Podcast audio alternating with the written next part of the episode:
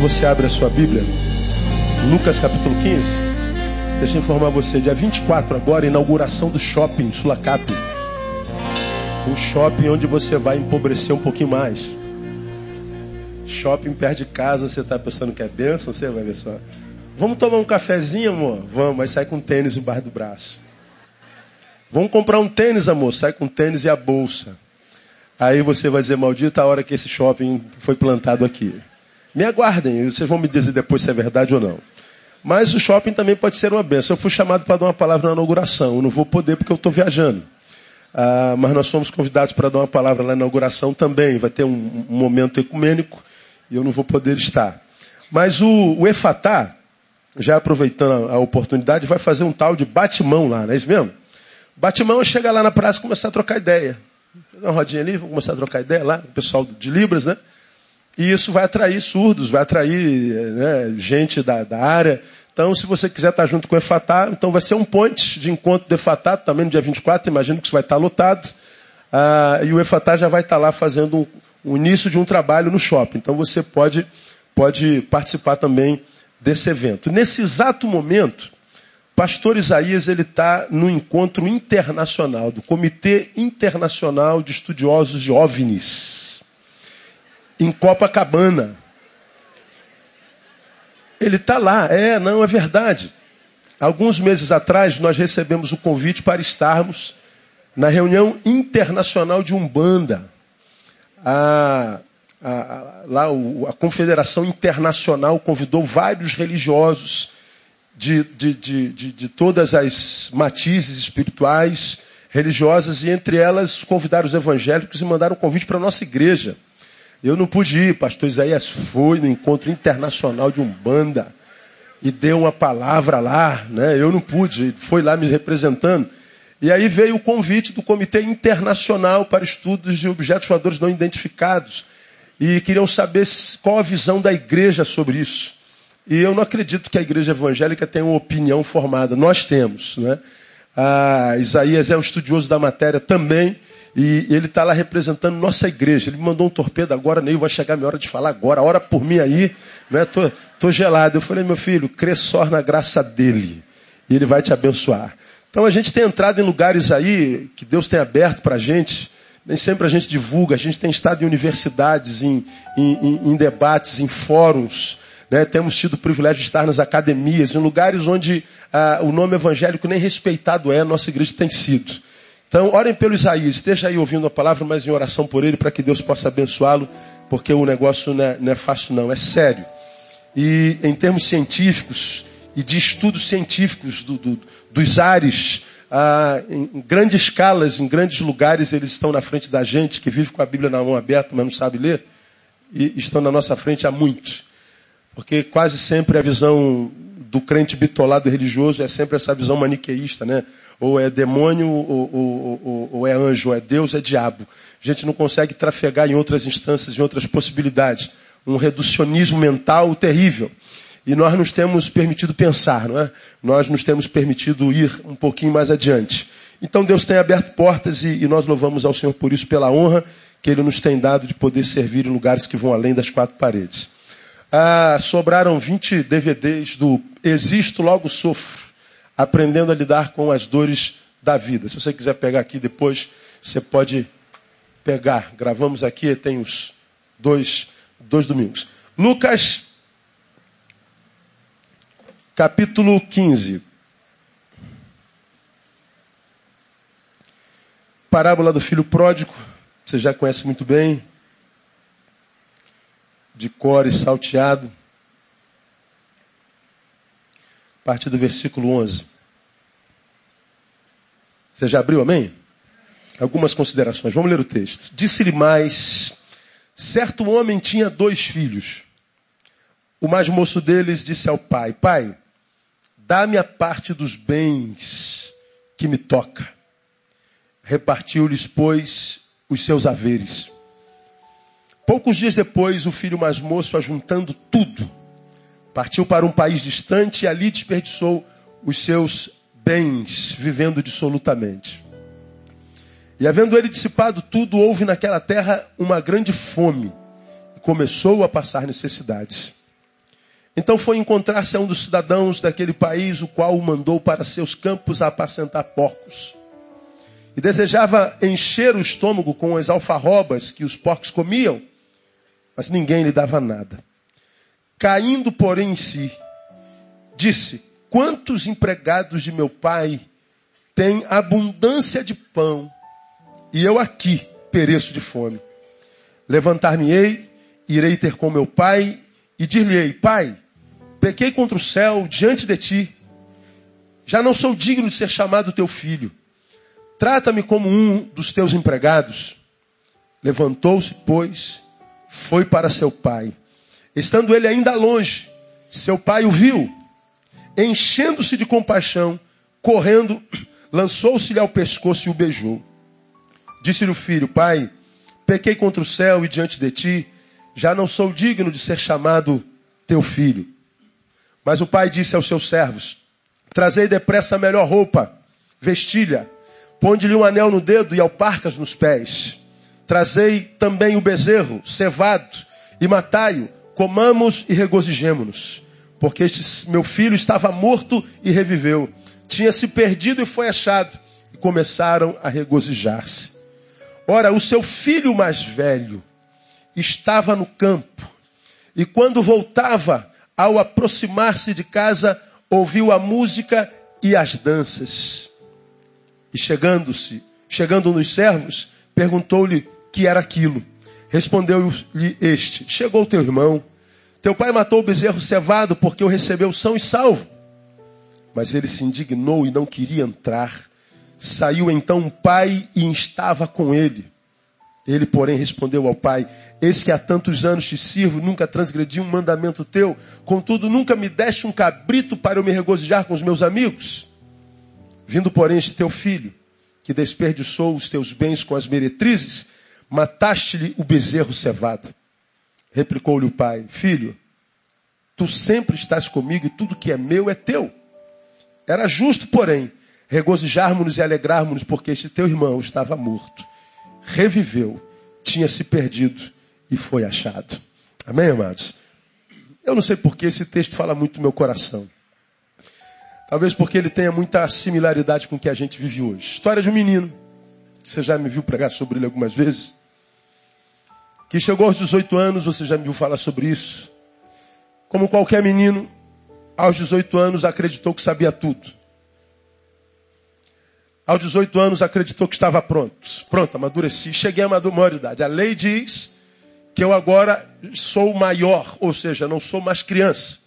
Ele acreditou que o que faz de um homem um homem e determina uma criança, uma criança é a lei. Ele se equivocou. Cheguei à maioridade, estou pronto, já sei tudo.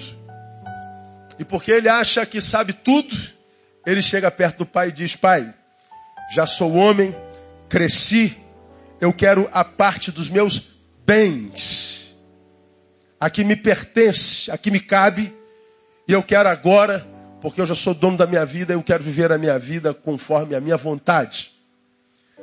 Bom pai é um pai que respeita a opinião do seu menino, que se julga homem. E pai vai lhe dar a parte que lhe deve. E aí, esse menino, que se acha homem, vai para a vida. E ele então imagina que a vida de um homem se resume nos prazeres que ele tem na carne. Ele acredita que um homem não tem alma. Ele acredita que homem é aquele que faz o que quer. Ele acredita que masculinidade, que maturidade tem a ver em dar ao corpo as sensações e os prazeres que ele busca, deseja e requer. Então ele vai e vive essa faceta carnal da sua existência, relegando família, relegando Deus, relevando, relegando ética, relegando alma, relegando espírito, a plano nenhum, porque ele acreditou que maturidade, liberdade era dar à carne o que a carne pede. Bom, o que a carne pede, eu e você sabemos o tempo todo. A gente pode, admitindo ou não admitindo, saber o que, que a nossa carne pede. A gente sabe os desejos que nos habitam. que nos, nos invadem, você sabe ah, os sentimentos, os desejos, ah, ah, as loucuras, as taras, as ganâncias, as vontades, os, os, as síndromes, os, os, tudo. A gente sabe o que habita dentro da gente e contra o que a gente luta e muitas vezes sucumbe. Contra o que a gente luta e a gente gostaria que, que fenecesse em nós e morresse em nós, porque nos desequilibra, que tira a nossa paz. Nós sabemos o que, que a nossa carne deseja o tempo inteiro.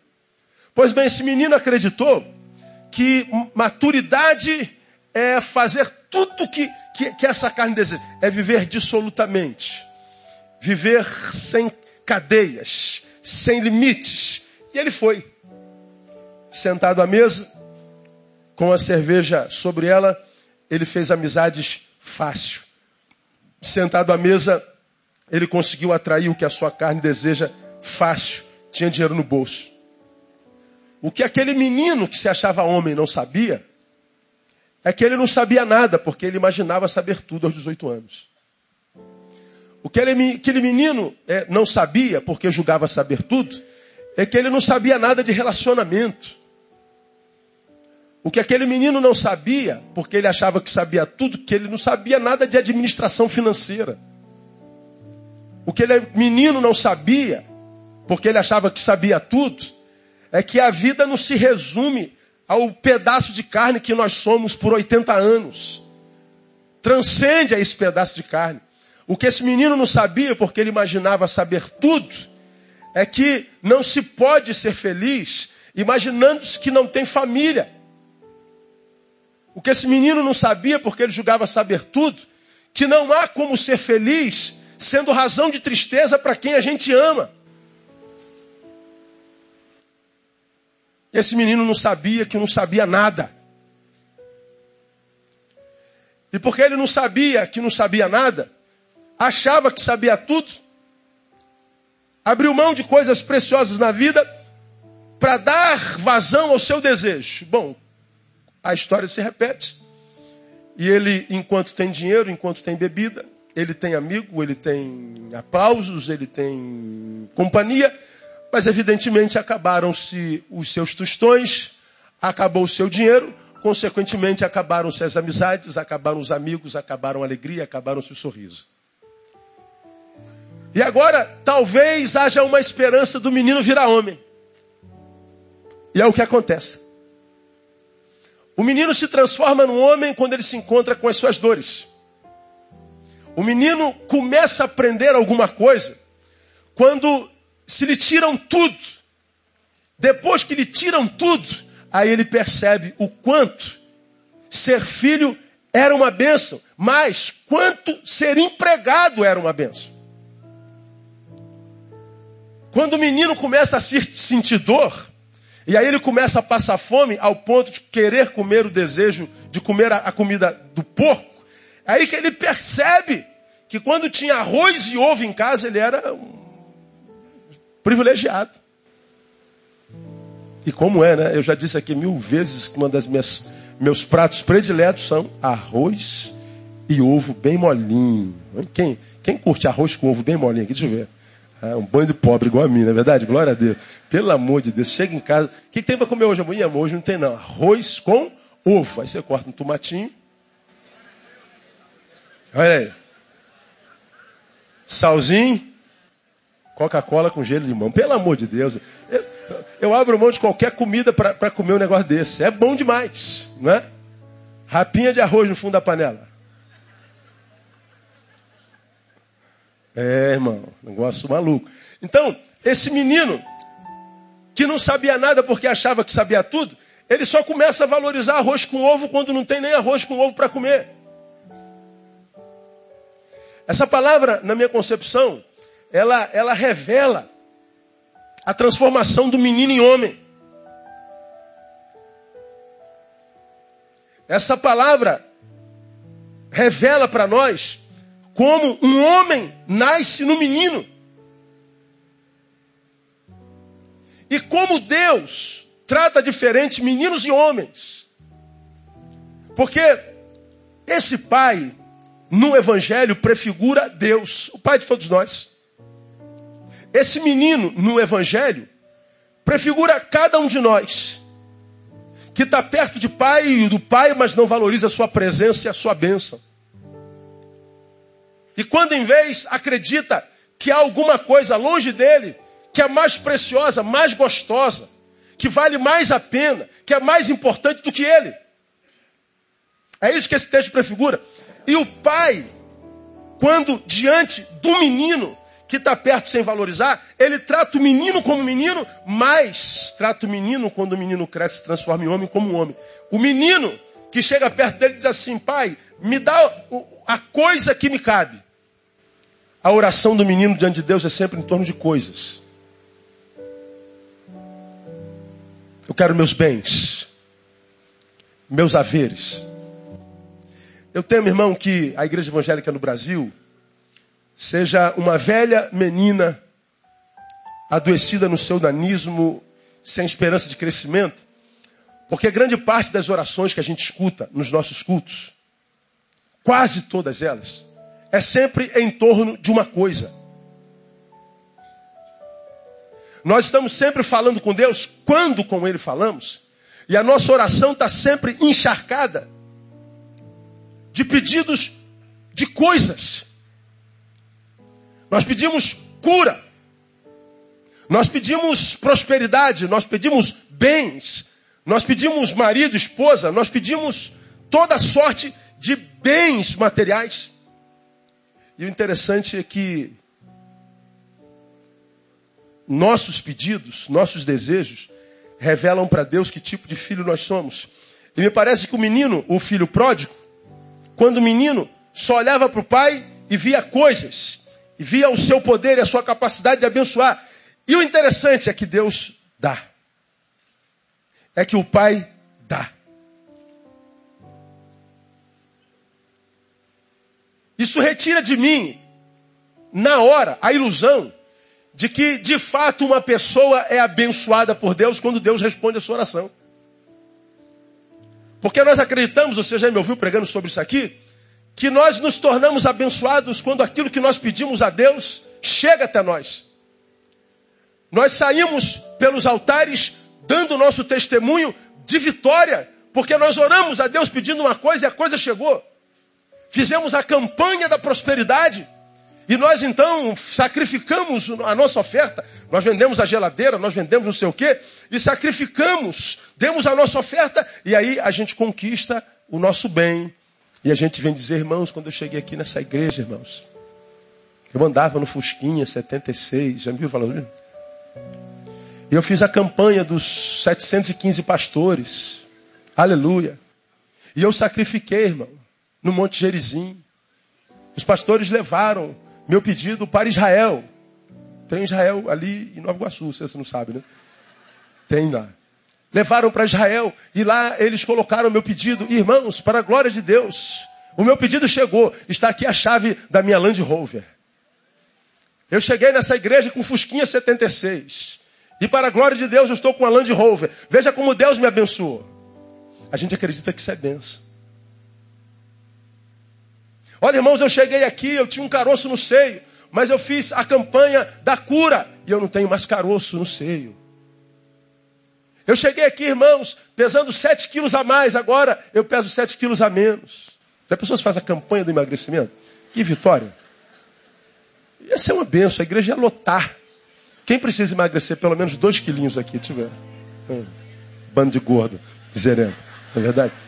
Então, é, ia ser um sucesso. A gente acredita que eu me torno abençoado, que a gente se torna abençoado quando a benção chega. Bom, esse menino revela exatamente o oposto. Deus deu a coisa exatamente porque Deus entende que esse menino não estava pronto para receber algo além da matéria.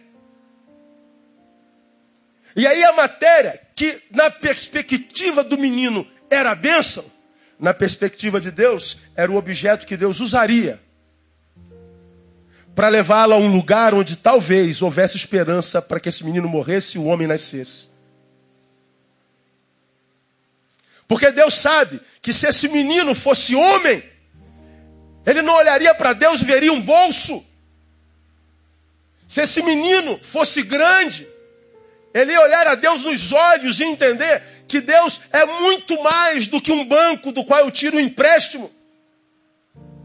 Deus é muito mais do que um Deus tão somente provedor, que supre necessidades materiais. Quando a gente olha para Deus e vê Deus alguém incapaz de fazer alguma coisa para mim, por mim, eu estou revelando para Deus a minha meninice, a minha infantilidade espiritual, a minha infantilidade existencial.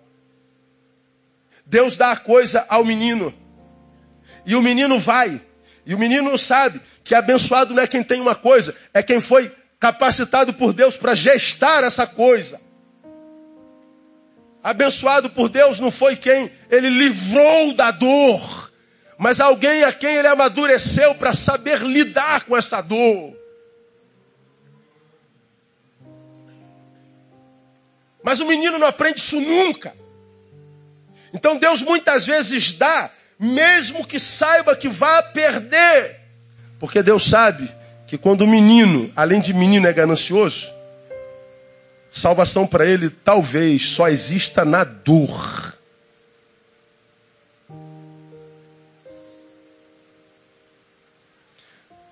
Essa semana, depois da minha palavra de domingo, falei sobre criança.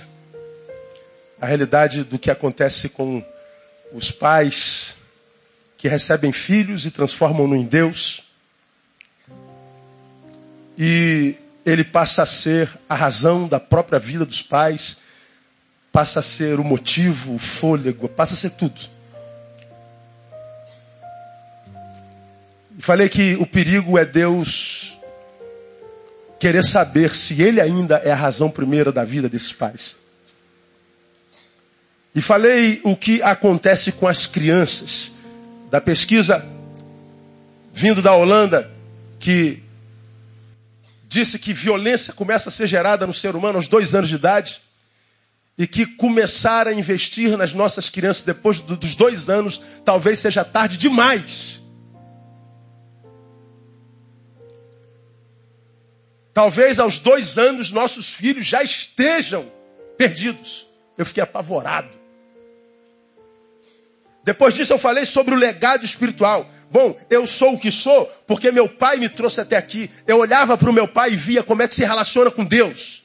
Eu olhava para o meu pai e para minha mãe e via como é ser marido, como é ser esposa. Eu via meu pai e minha mãe no cotidiano e via como eles lidavam com as coisas da fé, com a sua vocação, com o seu chamado. Eu via responsabilidade. Eu aprendi responsabilidade olhando meus pais. Eu aprendi amor por Deus olhando meus pais. Eu aprendi a amar a palavra olhando meus pais. Meus pais passaram, me deixaram um legado espiritual. Hoje os pais não deixam um legado espiritual para os filhos. Os filhos vão crescer como pedacinhos de carnes, sem investimento espiritual, sem conhecimento de Deus e da palavra, porque os pais já não tratam a Deus como os nossos pais tratavam. Nós, os pais contemporâneos, já não tratamos as coisas de Deus, a igreja de Deus, a vocação, o chamado, como nossos pais tratavam. Nossos filhos, nessa geração, crescem sem ter referência espiritual em casa. Se não aprende em casa, não aprende em lugar nenhum. Essa geração já crescida, não tem intimidade com Deus, com as coisas de Deus, foi uma palavra pesada para quem tem ouvido. Nessa semana, uma mãe me procura preocupada e diz, pastor, eu, eu achei aquela palavra muito pesada. Muito pesada. Eu falei, engraçado, irmãos, tem gente que saiu daqui impactado, mas glorificando a Deus, achando que a palavra foi maravilhosa. Todo mundo pegou CD da mensagem, todo mundo querendo a mensagem, todo mundo querendo reproduzir a mensagem, todo mundo procurando a mensagem, todo mundo querendo dar para o tio, querendo dar para a mãe, querendo dar para o irmão, querendo dar para um monte de conhecidos que têm pais e que estão afastados da igreja, que o filho chegou enquanto bênção, mas esse filho roubou o pai de Deus, os pais de Deus. E ela se sentiu muito culpada por causa do tipo de mãe que tem sido. E depois dela, dela revelar o quanto ela tem falhado espiritualmente com seu filho, porque o seu filho já tem 12 e já não tem nada de Deus em si. Não tem intimidade com a igreja. E o desespero dela, veja, nasceu aqui nesse lugar, ela perguntou para o seu filho de 11 anos, como é o nome do pastor da sua igreja? Ele não sabia o meu nome. 11 anos, não sabe o pastor, o nome do pastor da igreja. Ele não sabe nada. Muito menos o pastor do pastor, muito menos a palavra que o pastor prega, muito menos os valores a respeito dos quais o pastor ensina. A criança não sabe nada. Essa criança talvez já esteja espiritualmente perdida. Pastor, o que, que eu faço? Seja exemplo para ele agora. Porque se essas crianças for alguém a quem Deus quer alcançar, talvez como filho pródigo, essa criança talvez só possa ser salvo pela dor. Quantos seres humanos, irmãos, nós vemos caminhando por caminhos escusos, por caminhos nos quais Deus não passa, e a gente fica olhando de longe, foi como ela disse, pastor, por que, que o senhor não avisou? Eu aviso todo domingo. Todo domingo eu prego a mesma coisa. É a palavra quem diz que quem não vem por amor, vem pela dor. Então a dor muitas vezes é a última forma que Deus usa para salvar. Agora, quem são os que são salvos pela dor? São os meninos, os que não amadurecem para entender que não só a gente, mais do que coisas, precisa de essência. Nós precisamos de equilíbrios internos. Nós, equilibrados, vamos gerar equilíbrio nos nossos filhos. Nossos filhos crescerão assim. E talvez nós os poupemos de dor. Deus sabe a diferença entre um menino e um homem através da forma com a qual a gente lida com ele. Quem é menino, tudo que vai ter de Deus é brinquedinho. Você quer o que? Brincar, filho? Então toma aí um brinquedinho. Você quer o que? Um carrinho? Toma um carrinho, vai brincar. Agora o problema é se te tirar esse carrinho, né, filho?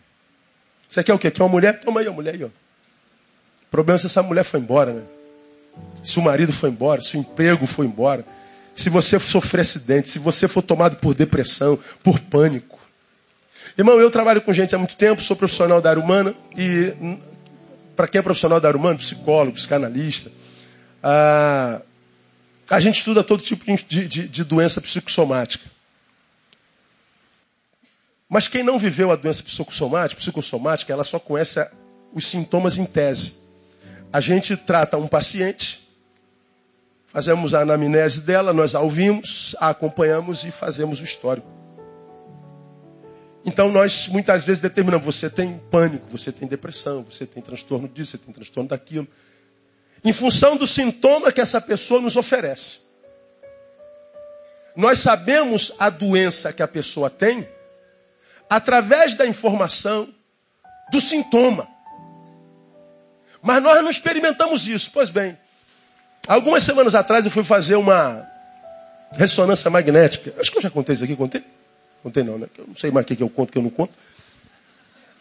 Em função do acidente, eu sinto dores no ombro e no cotovelo. Eu já tinha bursite, ah, tudo que é it na vida eu tinha. E isso agravou.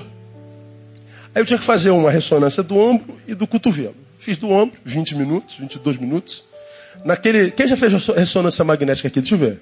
Grande parte de doentes igual a minha, então tá bom. Você entra num túnel, pequeno, fechado, e começa aquele.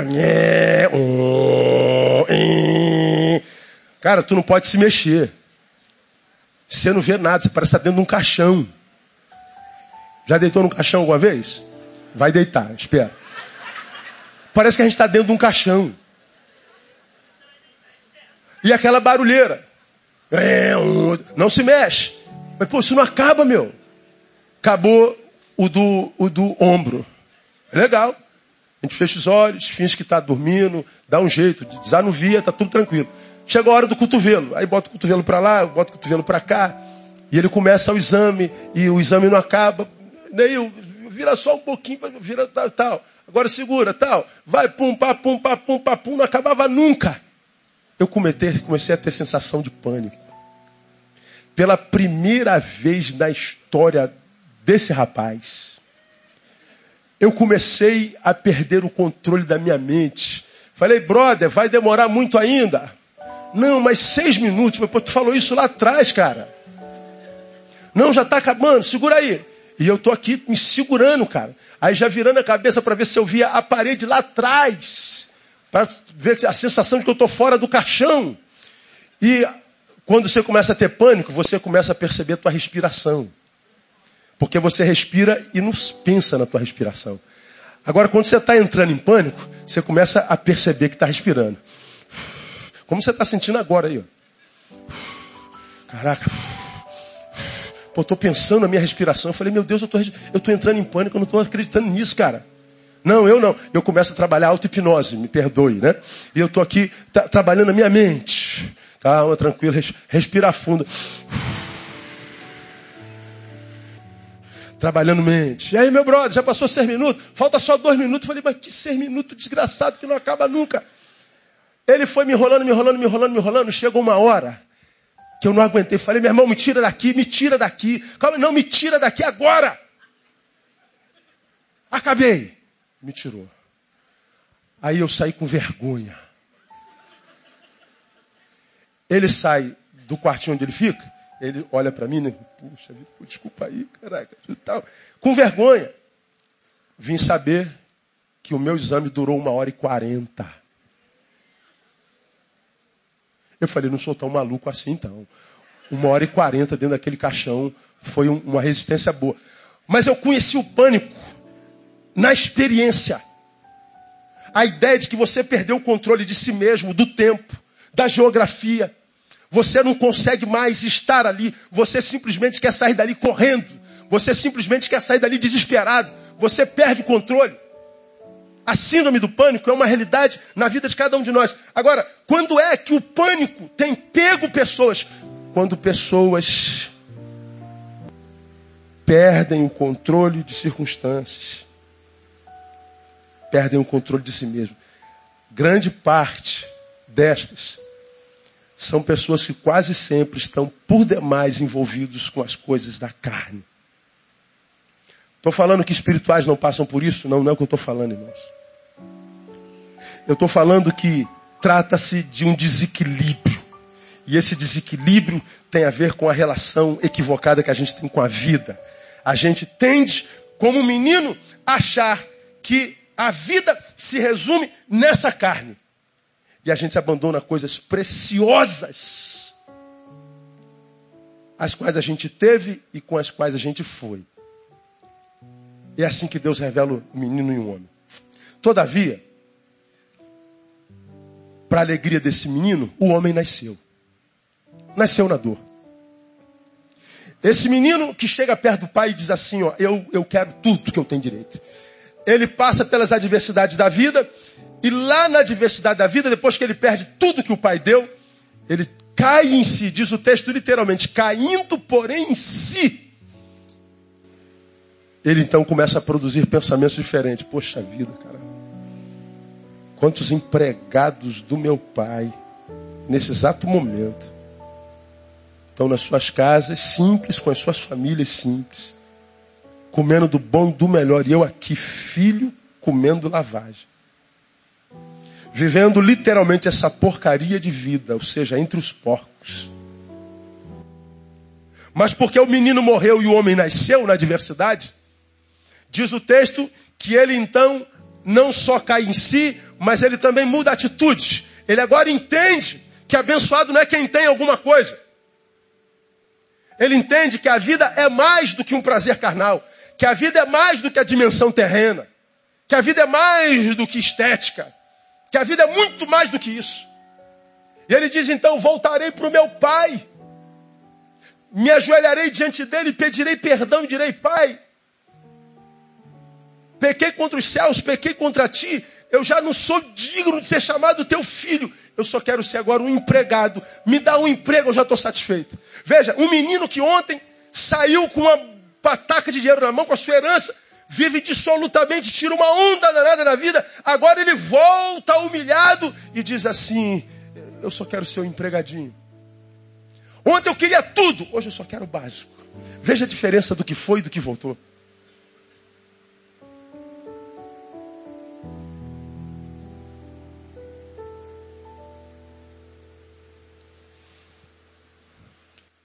O pai reconhece a mudança do filho. Meu filho cresceu. E ainda que ele esteja dizendo, eu só quero ser o empregadinho.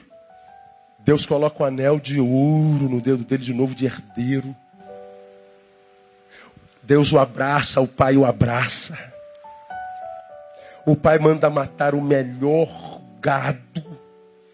Convida todo mundo para festa e diz: Meu filho estava morto e reviveu. Bom, nós sabemos que o filho não estava morto fisicamente. Ele está dizendo: meu filho precisou morrer na sua interioridade. Meu filho precisou morrer enquanto menino para que esse homem nascesse, porque Deus só trata como homem aquele que cresceu. Deus só trata como homem aquele que amadureceu, porque enquanto não amadurecer, o que vai ter de Deus é brinquedinho. O que vai ter de Deus, muitas vezes é o sim que só o o distancia de Deus. E vai entender que até a visão de bênção nele vai ser deformada. Ele vai continuar achando que abençoado é quem tem. E não é. Agora, para a gente caminhando, irmão. Por que, que Deus dá outra chance para esse moleque? Além de perceber que o moleque morreu. Por que, que Deus deu uma segunda chance para ele? Coisa que não acontece com todo mundo. Quantas pessoas, eu e você, eu muito mais do que você, já vimos que se afastaram de Deus, dos pais, da família, da esposa, do marido, do filho. Deixou a melhor parte da vida, gente preciosa, gente que o trouxe à vida, inclusive gente que lhe deu sentido à vida, por alguma razão, ganhou alguma coisa ou imaginou ser mais do que de fato é, abandonou tudo e foi embora e o final não foi feliz. Por que tantos adoecem sem que haja possibilidade de cura? Por que tantos adoecem e morrem? Por que tantos acabam mal? Não tem segunda chance? Talvez porque nem pela dor conseguiram amadurecer. Eu aprendo algumas coisas com esse menino, irmão. Porque esse menino, como eu já preguei aqui em em outros tempos, ele pode ter todos os defeitos. Mas esse menino tinha uma virtude que eu acho que falta naqueles que hoje sofrem e não conseguem ser restaurados. Eu acredito, como digo sempre, que se Deus colocou essa palavra no meu coração, trouxe alguém aqui para ouvir, porque a sua palavra nunca volta vazia. Eu sei que Deus trouxe alguém aqui que está sofrendo muito. Eu sei que Deus trouxe alguém aqui nessa noite que está triste com Deus, está frustrado com Deus, está decepcionado com Deus não está entendendo por que, que Deus não, não intervém, por que, que Deus não, não opera, por que, que Deus não, não age, por que, que Deus não, não, não, não, não é, é, abençoa, por que, que Deus não, não faz o que você tanto imagina que Ele possa fazer. Talvez porque você ainda não amadureceu suficientemente para receber aquilo que você imagina querer. Porque esse moleque pode ter todos os defeitos, mas uma, uma, uma, uma virtude ele tinha, e a virtude era coragem. Uma virtude era a ousadia. E a sua coragem é revelada em três instâncias, e aqui eu termino. Primeiro, ele teve coragem, ousadia, para fazer a besteira.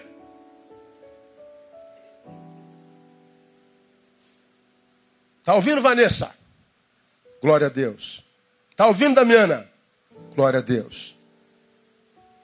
O menino teve coragem para chegar perto do pai e falar assim: ó, quer saber, velho? Quero minha grana. Ele teve coragem de chegar para Deus e falar assim: Deus quer saber? Eu não estou mais interessado no Senhor. Ele teve coragem para não espiritualizar sua crise com Deus, com o Pai. Ele teve coragem para dizer: quer saber? Eu olho para o Senhor e já não sinto mais a paixão que eu sentia antes. Eu estou interessado nas suas coisas, me daí que eu vou embora. Bom, se Deus tivesse crise de identidade, ia ficar tristinho e podia botar a mão na cabeça dele e tostá-lo. Mas louvado seja o nome do Senhor, você já ouviu isso em algum lugar. Deus não entra em crise com as nossas crises. Posso ouvir glória a Deus?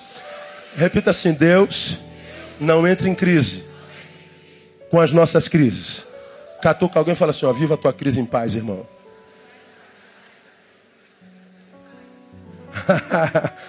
Aleluia. Deus não entra em crise com a minha crise. Eu estou em crise, Deus. Mulher que tem peito. Mulher que tem coragem. Ele não espiritualiza a coisa, ele não, não, não, não, não enfeita o pavão. Como muitos de nós que estamos em crise com Deus e ficamos cheios de, de dedo, né? Fingindo que está tudo bem. Oh, amantíssimo Deus. Oh, amado Pai. A gente não tem coragem de entrar no quarto e falar, Pai, olha o seguinte, eu estou desanimado, eu estou ruim, eu estou com vontade de matar alguém, eu estou com vontade de chutar o balde, eu estou com vontade de comer aquela mulher, eu estou com vontade de roubar o meu patrão, eu estou com vontade de arrebentar a cabeça do diácono, eu quero roubar o lugar do pastor. Deus, eu acho que eu sou um, um canalha. Porque quem é sabe, não sabe, não? Mas todo que sabe tem coragem de admitir? Aí a gente tem que ouvir, como ouve constantemente nas igrejas. Estava atendendo um pastor essa semana. O pastor estava em crise danada. Porque um jovem do louvor, ó, um jovem do louvor, chega perto dele, pastor, eu estou saindo da igreja porque o ministério de louvor não ora. Tu acha que ele ora?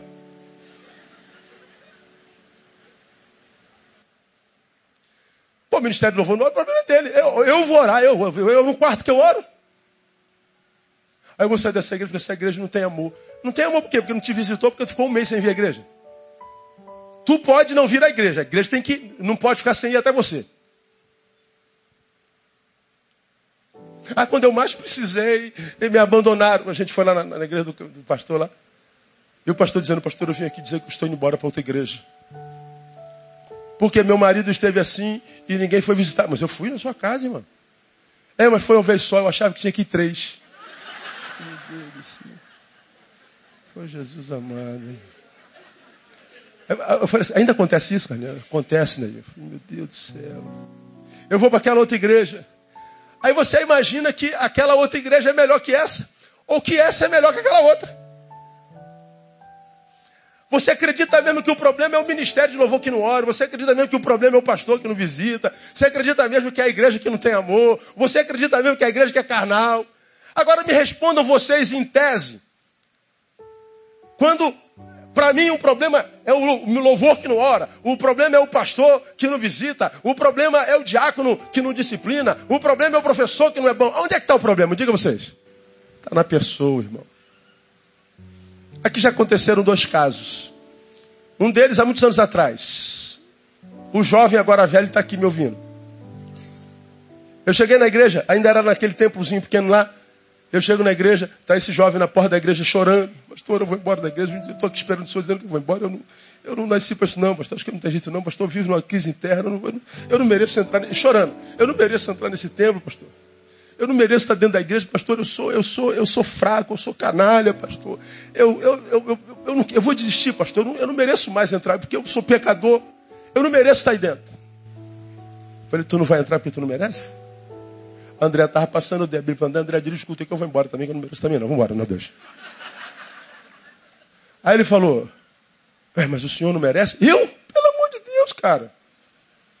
Se você soubesse o que eu sou por dentro, meu cabo, você não ser minha ovelha mais nunca. É, pastor. O senhor também tem pensamento ruim? Meu Deus do céu, se botasse um chip aqui, eu reproduzisse aqui, como eu já falei, vocês tudo saem correndo. O senhor tem fraqueza? Tem. Tem alguns desejos que o senhor não controla? Tem. Tem. Se você sente raiva, meu Deus do céu, se eu já puder ter matado umas 15 ovelhas minhas, fácil. É mesmo? Pastor? É. Ele recebeu paz porque descobriu que não era o único que tinha problema. E ele voltou comigo, está aí até hoje. Ele acreditou que a graça de Deus na vida de um homem era livrando de todo tipo de fraqueza, todo tipo de adversidade, todo tipo de problema. Ele achava que o meu problema me impossibilita de estar na presença do Pai. Pelo contrário, o que impossibilita alguém de estar na presença do Pai é exatamente o fato de achar merecedor. O que impede do Pai se revelar enquanto pessoa para alguém é exatamente o fato desse alguém achar que Deus merece, que ele merece a revelação do Pai. Não, esse que acha que merece, na sua santidade, na sua religiosidade, tudo que pode ter de Deus é um carrinho novo. O que, que você quer, filho? Uma bonequinha? Tô com bonequinha. Que você é loura? Negra? Que, que você quer? Um bonequinha modelo para usar? Tá aí, um bonequinha. Agora, a presença de Deus é só para quem, como eu tenho pregado aqui, é mais do que um homem de Deus é homem. Para entrar no santo lugar, na sua intimidade com ele, dizer: Deus, tá ruim aqui. Eu não vim aqui para enfeitar pavão, Deus. Eu não vim aqui para impressionar o Senhor. Eu vim aqui para o Senhor revelar a minha podridão. Sabe o que, que você vai ouvir? Eu já sabia, filho.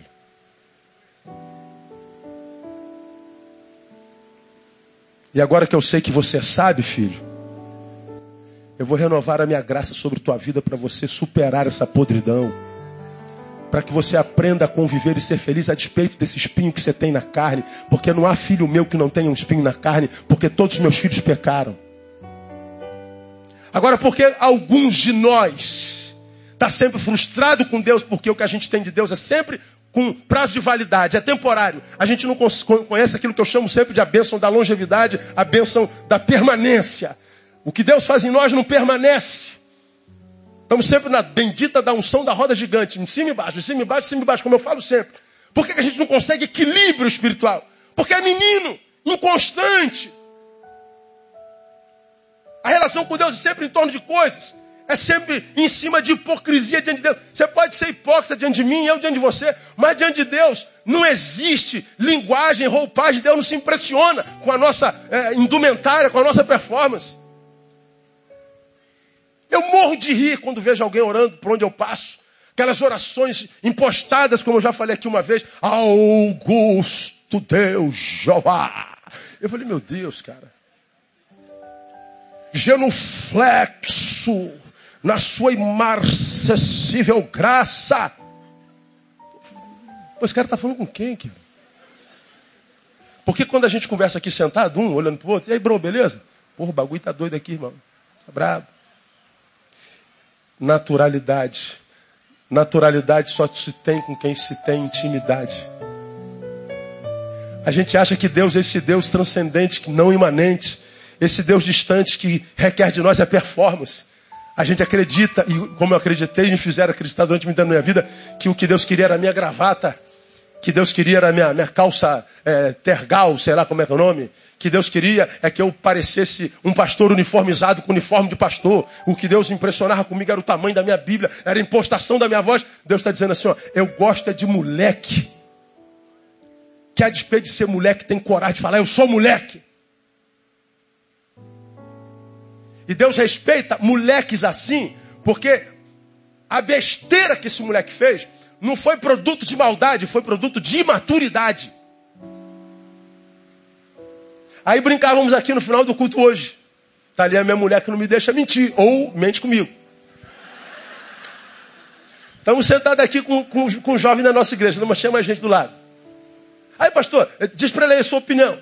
Vamos imaginar que, que a, a, aparece uma, uma, uma pessoa aqui que foi drag queen, fez a cirurgia e mudou de sexo. E o nome dela era Júlio. E agora, depois da transformação do sexo, ela mudou a identidade e o nome dela agora é Júlia. Ora, ela chegando na nossa igreja, como é que nós vamos tratar essa pessoa? De Júlio ou de Júlia? Essa questão foi levantada lá em Rio Grande, cidadezinha desse tamanho. Aí o rapaz falou assim: claro que é de Júlia.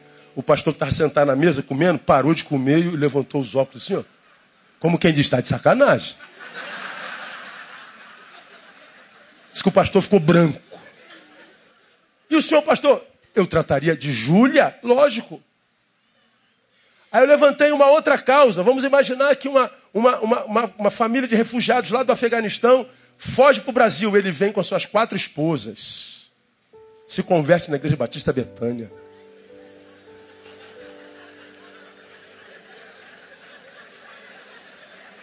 Aí eu falo assim, ó, se converte lá no Jardim Novo, por favor.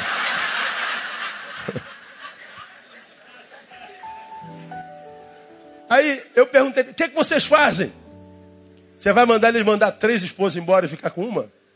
Vocês querem a resposta, não querem? Não vou dar. Aí o mesmo garoto falou assim: É, pastor, então, se o Catra se converte. Eu falei, não, é vagabundagem, mano. É outra história. Lá no Afeganistão, a poligamia não é crime, aqui é. Então, Deus sabe que é possível que uma pessoa faça uma coisa e Deus abençoe, e existe uma outra pessoa que faça a mesma coisa e Deus não abençoa. Por causa das intenções. Por que, que Deus abençoou o moleque? Porque ele errou, abandonando a Deus, valorizando a matéria, secundarizando o que tem valor em detrimento do que tem preço.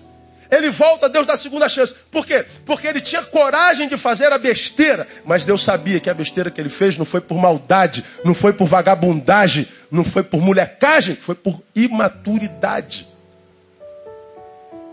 Eu acho essa coisa mais linda do mundo. Deus trabalha por intenções. Percebam que para Deus, o problema deixa de ser problema se nós o assumimos e buscamos conserto. Aí você vai lá em Provérbios capítulo 28, 13, que diz que é, bem-aventurado é o homem que confessa os seus pecados e os deixa. Aquele que confessa os seus pecados e os deixa, alcançará misericórdia.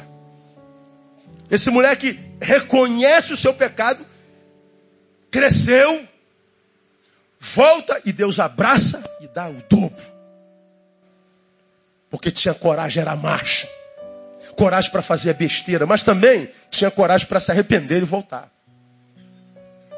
Caindo, porém, em si, capacidade de se arrepender e aprender com os próprios erros.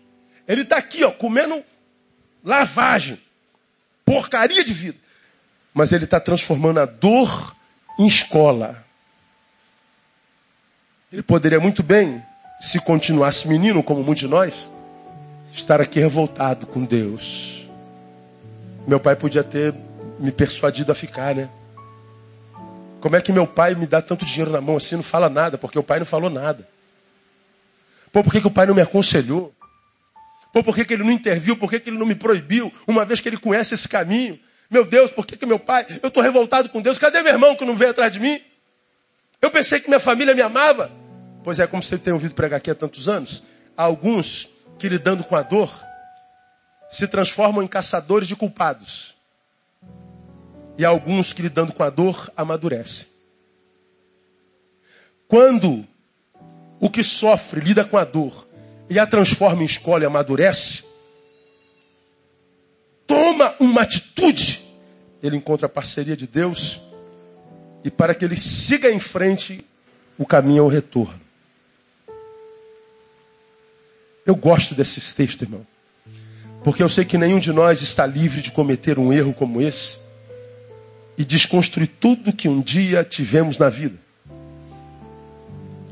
Mas eu vejo Deus abençoando esse moleque, porque ele tinha coragem para fazer a besteira, mas ele também tinha coragem para se arrepender e voltar. Diante dos erros cometidos, nós temos, portanto, essas duas alternativas. Primeiro, arrependimento, que produz humildade que produz nova postura, mas nós também podemos ser tomados por orgulho, que produz dureza de coração, que geralmente é formada por autodefesa. Eu fiz o que eu fiz, mas por causa de, por causa de, por causa de, por causa de, por causa de, por causa de. E como você já aprendeu aqui nesse lugar, achar culpado não muda a realidade vivida. O que muda a realidade vivida é uma nova postura diante dessa realidade vivida. Então deixe o Espírito Santo ministrar no seu coração nessa noite, como diria Paulo Júnior. Deus não é um, nenhum retardado, porque Ele é Pai, de não saber o que, que você está passando, de não ter consciência de que porcaria de vida você está vivendo. Deus não é nenhum insensível, mórbido, para não perceber o quanto você sofre. Mas enquanto você, com a sua postura, é seu papel no negócio, enquanto você não tomar postura de quem está preparado para ser tirado de lá, lá você permanece até crescer. O tempo da dor na vida de um homem tem a ver com a forma como ele lida com essa dor. Alguns passam por dor por um período muito curto, porque cresce rápido, aprende logo, entende logo. Mas outros não são tomados por orgulho. Eu voltar? Eu não, pô. Tá maluco? Cheguei lá, pedi o meu pai daquele jeito, agora eu vou voltar. Tu imagina meu irmão olhando para minha cara, meu irmão vai jogar na minha cara, eu conheço meu irmão. Eu voltar, o que, que vão pensar? Imagina, chegando na fazenda, os empregados do meu pai, tudo rindo da minha cara. Saí de lá todo orgulhoso, quebrei tudo, virei as costas, e eu vou voltar? Eu não, eu vou mergulhar mais na minha dor. Aí você acredita que Deus, o Pai, vai tirar você de lá por pena de você? Não, irmão. Não é assim que a banda toca na banda de Deus, não. Que Deus gere nós não é livramento involuntário. O que Deus gera em nós é capacitação para que nós nos livremos. Essa palavra é palavra de Deus para quem sofre, ou aqui nesse lugar, ou lá naquela internet, com aquelas milhares de pessoas que estão lá, ou quem vai ouvir esse CD depois, não sei quanto tempo está aqui. Deus sabe que dor é uma realidade na vida da humanidade. Mas Deus sabe também que a dor não é o problema, mas a forma com a qual a gente lida com ela, e a gente tem pregado isso aqui tantas vezes. Eu só sei que esse moleque que fez a besteira, ele se arrependeu, ele se humilhou, ele mostrou para Deus que ele cresceu. E a prova de que ele cresceu foi a sua postura. Nós vivemos num tempo da informática, nós vivemos no tempo da web, nós vivemos no tempo da tecnologia. E em tempo algum na humanidade, uma geração teve tanta informação na mão. Nunca. Um garoto de 10 anos hoje tem mais informação do que um homem de 30 anos na década de 70. Pega teu filho de 10 anos, bota aqui, ó. Vamos imaginar que cada saber desse moleque seja um número. Esse moleque de 10 anos hoje tem mais informação na cabeça do que um homem de 30 anos na década de 70.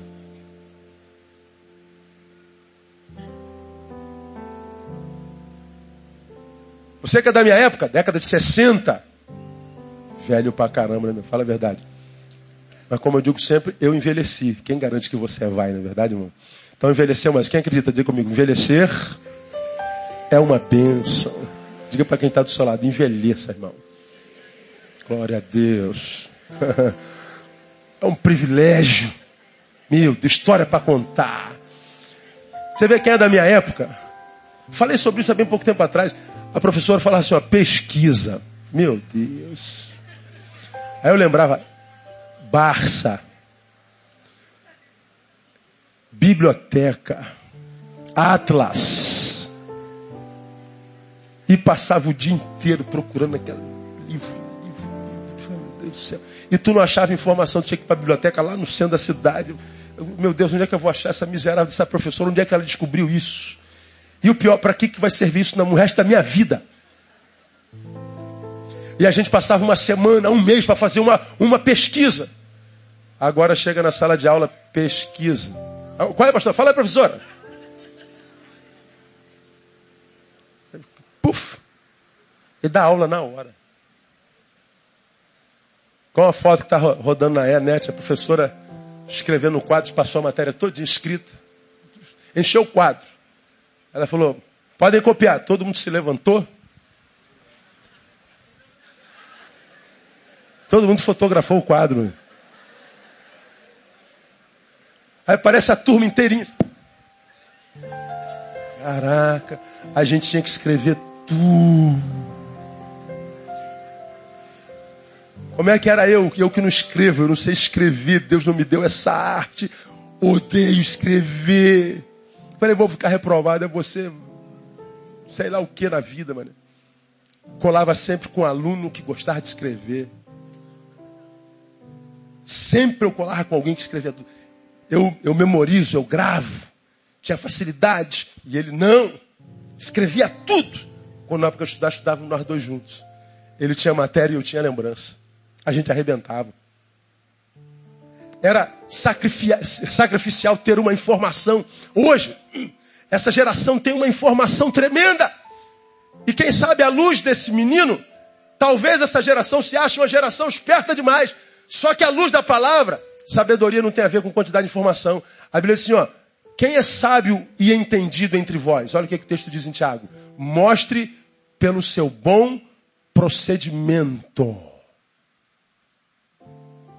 Sabedoria não tem a ver com informação, tem a ver com a capacidade de usá-la para o seu bem e bem comum. Somos uma geração que a gente pode exemplificar como de um menino de cinco anos para quem o papai dá de presente uma bereta, uma metralhadora. Aqui, filho, para você brincar, essa bereta é carregada. E ele tem um poder nas mãos, mas não tem sabedoria para administrar esse poder. Ele não tem conhecimento para administrar esse poder. Então ele pega essa bereta e ela tira, ela tira. E está matando um monte de gente até ser morto também. Porque ela tem o poder, a informação, mas não sabe usar.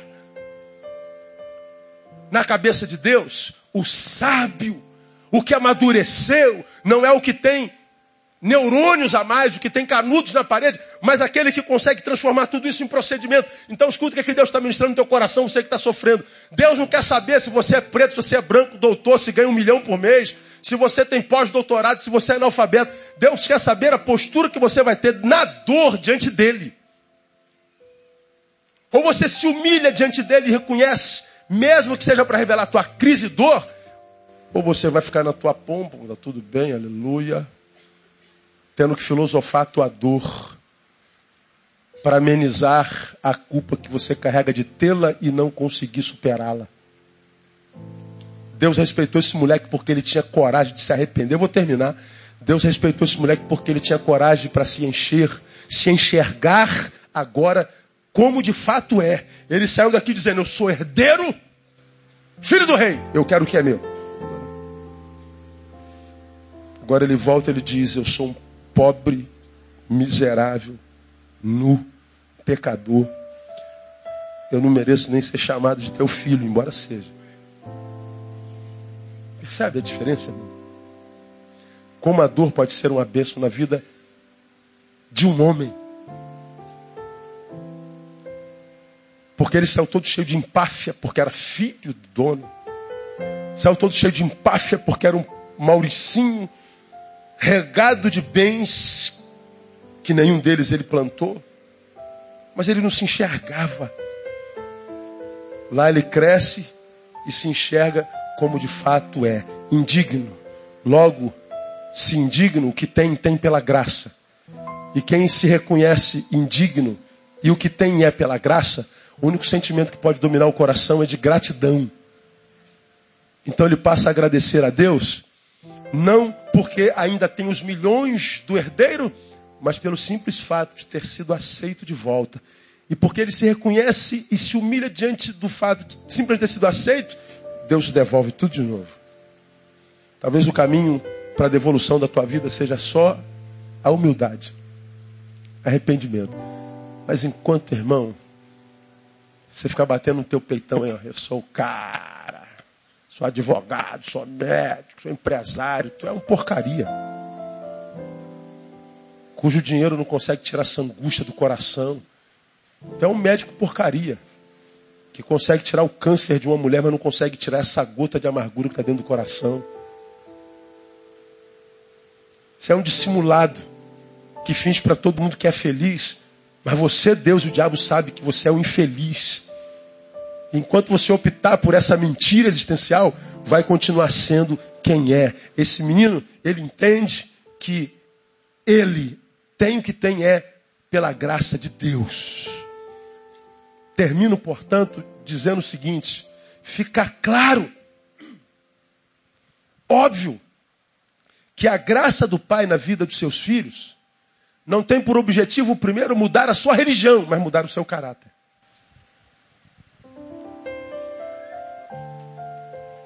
Muitos de nós crentes achamos que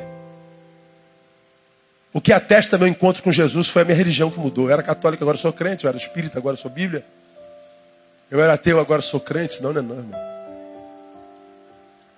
A graça de Deus, sobretudo, manifesta na vida do ser humano, manifesta-se para mudar o seu caráter da empáfia, da soberba, da cegueira em torno de si mesmo, para um homem que humilhado encontrou a humildade.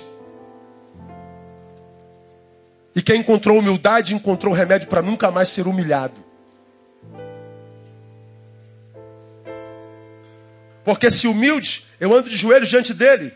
E quem está de joelho não pode cair mais.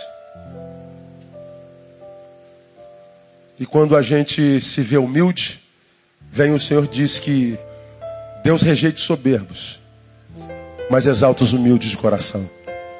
Eu acho que na vida de vocês, ou de algum de vocês, é possível que o tempo da vergonha e da dor tenha chegado nessa noite.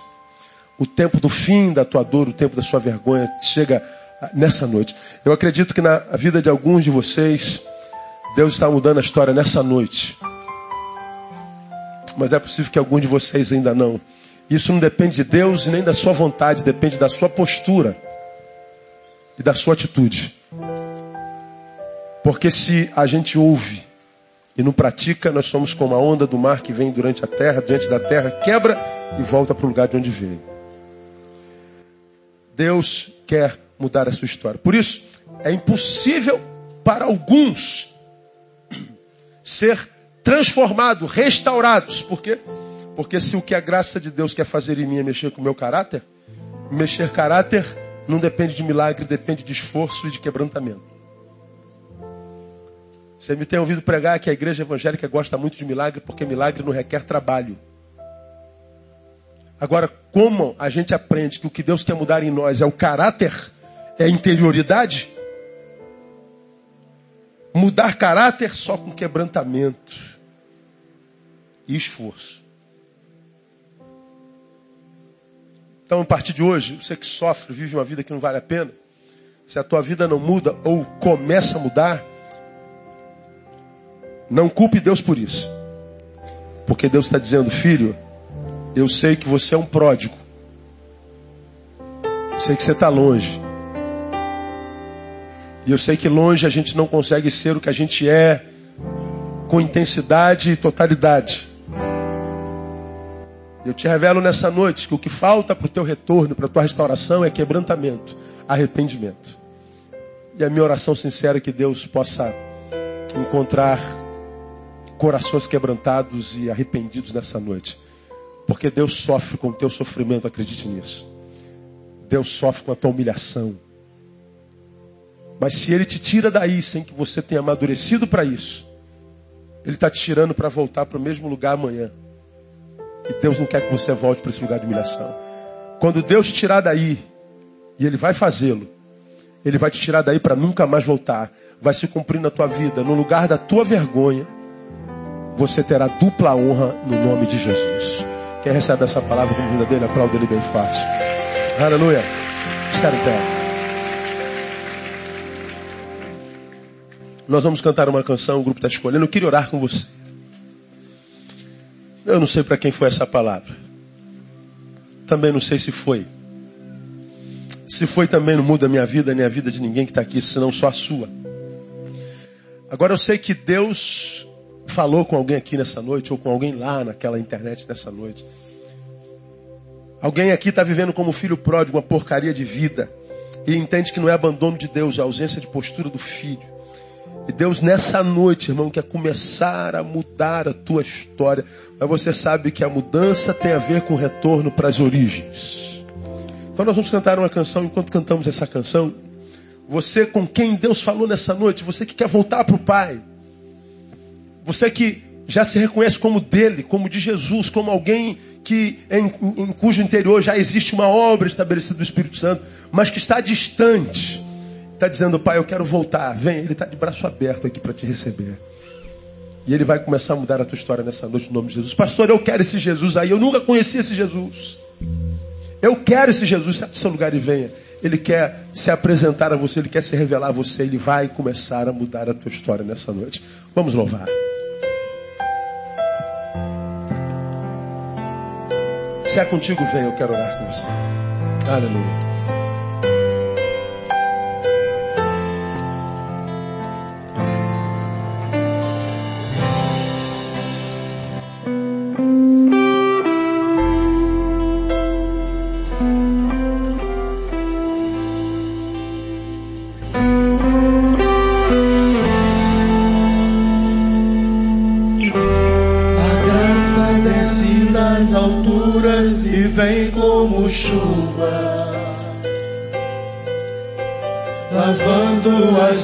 Vestes, removendo as manchas da culpa.